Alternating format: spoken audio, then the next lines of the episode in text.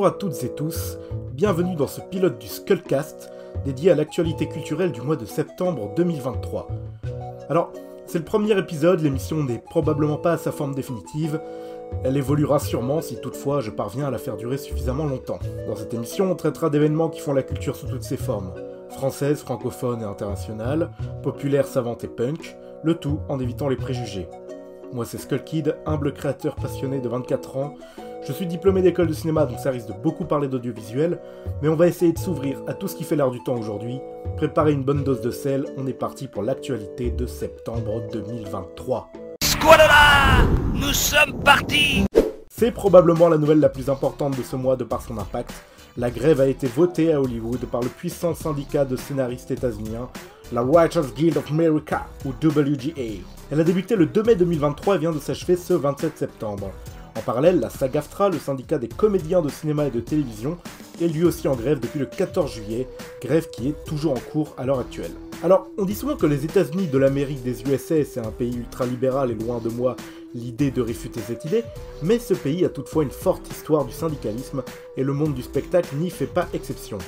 La WGA regroupe en son sein près de 11 500 scénaristes adhérents, et quand ils votent la grève, c'est la grève générale et l'interruption de toute pré-production. Alors quand ils sont rejoints par plus de 160 000 acteurs et figurants de la SAG-AFTRA qui comptent en serrant quelques stars d'ampleur internationale, et le petit monde d'Hollywood ne tarde pas à être à l'arrêt, et la télévision avec elle. Mais pourquoi cette grève? Pour deux raisons principales, la première étant une histoire de pognon évidemment. Le métier devenant de plus en plus précaire, certains scénaristes et acteurs n'ayant pas de quoi se payer d'assurance maladie, et ce même parmi des gens plutôt connus, mêlés à un manque de considération globale par des énormes conglomérats d'entreprises qui ne s'occupent que d'entretenir un flux de fiction sortante et de fric rentrant. Il faut dire aussi que les studios et les plateformes qui ont eux aussi leur syndicat qui s'appelle l'Alliance of Motion Picture and Television Producers, ou AMPTP, eh bien ces gens-là ont redoublé d'ingéniosité pour se comporter comme les pires ordures possibles, à tel point que s'ils étaient dans un film, ça semblerait trop caricatural.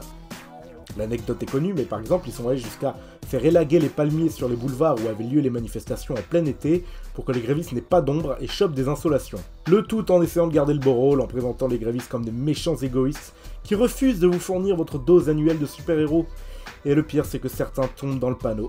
Et la deuxième raison qui a précipité cette grève, ce sont les risques liés à l'emploi des intelligences artificielles qui pourraient pousser les producteurs audiovisuels à réduire leur effectif pour les remplacer par des robots. Par exemple, à la vitesse où ça avance, je n'aurais pas été étonné à ce que Marvel Studios puisse créer un prompt suffisamment développé pour écrire les scénarios de leurs 20 phases de 12 films à suivre jusqu'en 2045. C'est d'autant plus inquiétant pour les acteurs à qui on pourrait scanner le corps et le visage pour les utiliser ad vitam dans des films sans leur demander leur accord, et bien sûr, sans les rémunérer. Étant donné que les pouvoirs publics refusent toujours de légiférer dans ces nouvelles technologies, n'émettant qu'un silence poli à ce sujet, il faut bien un contre-pouvoir pour donner l'alerte. Finalement, il semblerait qu'un accord entre la MPTP et la WGA suffisamment satisfaisant ait été trouvé puisque le syndicat des scénaristes a autorisé ses membres à reprendre le travail après des mois de refus de la part des studios de fournir le moindre effort.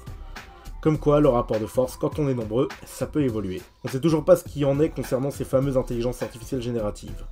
Quant aux comédiens, la grève est toujours en cours pour eux, et les plus riches d'entre eux font parfois preuve d'une solidarité bienvenue en donnant pour les fonds de grève ou en faisant des vidéos de soutien extrêmement satisfaisantes. C'est le cas notamment de Ron Perlman, que vous avez peut-être vu dans Le Nom de la Rose, La Cité des Enfants Perdus, Drive, ou dans quasiment tous les films de Guillermo del Toro, qui s'est fendu d'une vidéo qui pose les bases vis-à-vis d'un commentaire qui avait fuité dans la presse qui disait en somme on va faire durer la grève jusqu'à ce qu'ils perdent leur maison et la garde de leurs enfants. Bob Iger, le PDG de la Walt Disney Company, donc de l'entreprise la plus puissante dans le domaine au monde, serait peut-être l'auteur de cette saillie, lui qui se plaint régulièrement que la grève tombe toujours au pire moment pour l'entreprise parce que être Disney, vous comprenez ma bonne dame, c'est pas toujours facile. Son salaire annuel est estimé à 30 millions de dollars.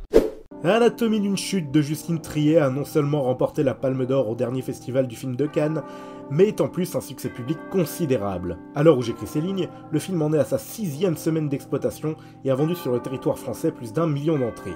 Et pourtant... Et pourtant, Anatomie d'une chute ne représentera pas la France à la catégorie meilleur film en langue étrangère des Oscars 2023. Alors dit comme ça, on s'en fout un peu parce que les Oscars, ben c'est nul, mais il y a quelque chose d'étrange là-dedans tout de même. Qui décide qui représente un pays aux Oscars? Eh bien, dans cette catégorie, ce sont les ministères chargés de la culture des dix pays, autrement dit le gouvernement. On peut donc légitimement se demander pourquoi le gouvernement français refuserait de présenter le parfait candidat pour remporter une statuette dorée et faire rayonner son industrie culturelle à l'international. Bon, c'est un secret de Polichinelle, c'est à cause du discours de sa réalisatrice à la remise du prix suprême au Festival de Cannes. Extrait. Cette année, le pays a été traversé par une contestation historique, extrêmement puissante, unanime, de la réforme des retraites. Cette, contestation a été niée et réprimée de façon choquante.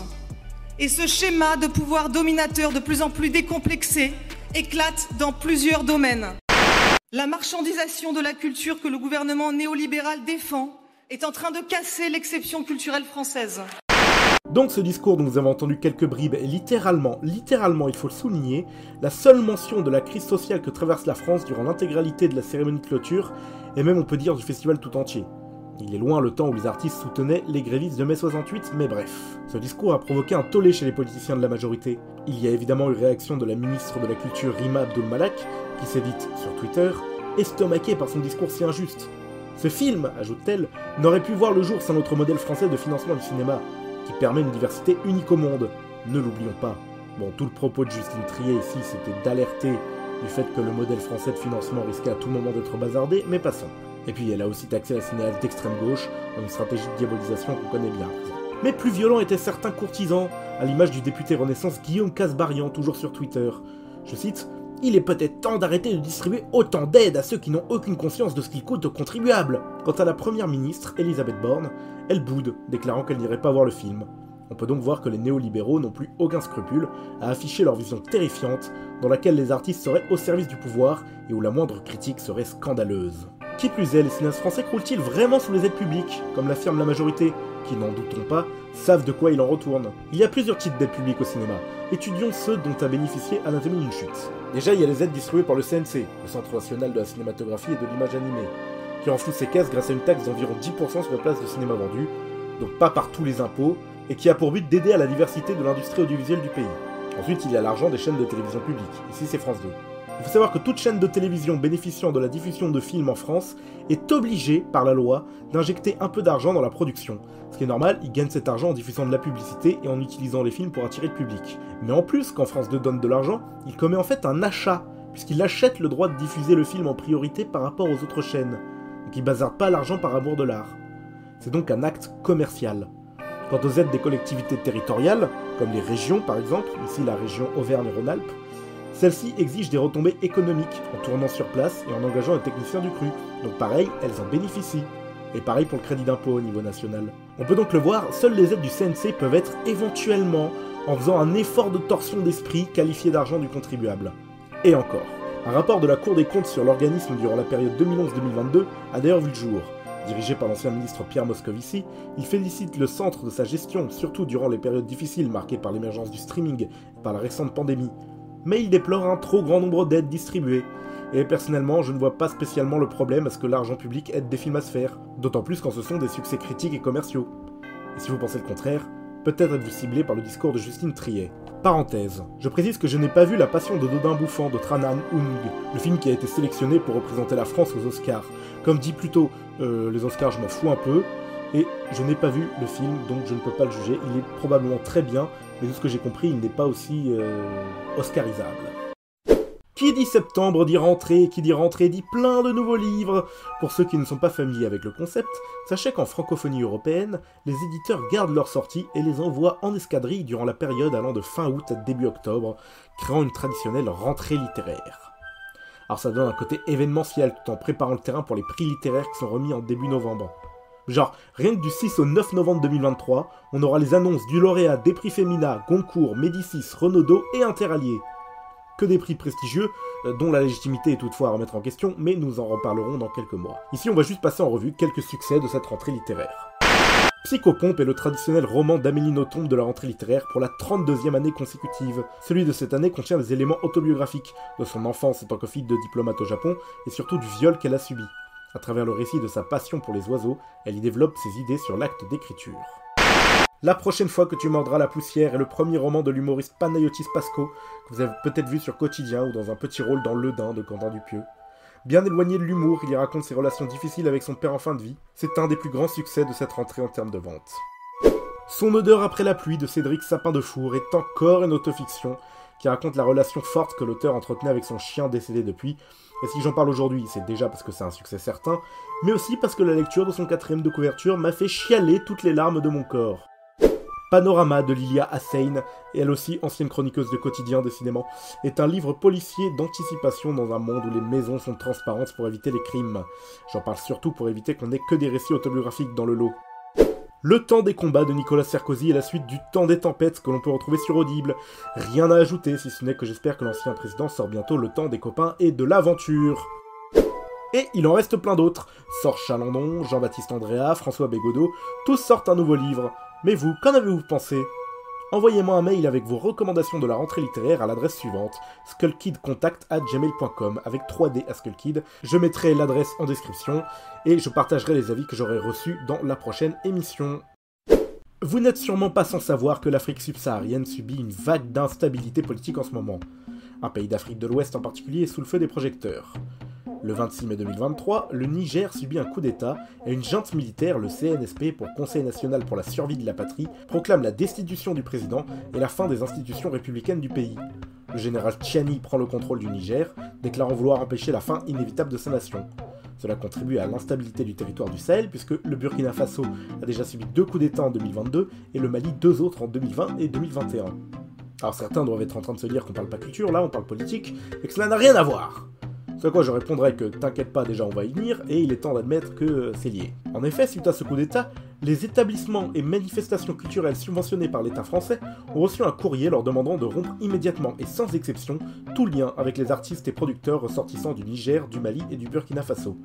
Alors dit comme ça, ça fait un peu peur, puisqu'on peut légitimement se demander si le gouvernement français ne fait pas retomber sur les artistes des répercussions qui n'ont que pour but de montrer les dents face au pays putschiste. Notons qu'au Niger, le coup d'État s'est accompagné de manifestations clamant la défiance face à l'ancien État colon. Ainsi, un communiqué du syndicat national des entreprises artistiques et culturelles fustige un ordre qui n'aurait selon eux aucun sens d'un point de vue artistique et constitue une erreur majeure d'un point de vue politique. Bon, il y a une excuse derrière tout cela, puisque cela va de pair avec la décision de ne plus remettre de visa aux ressortissants de ces trois pays du Sahel.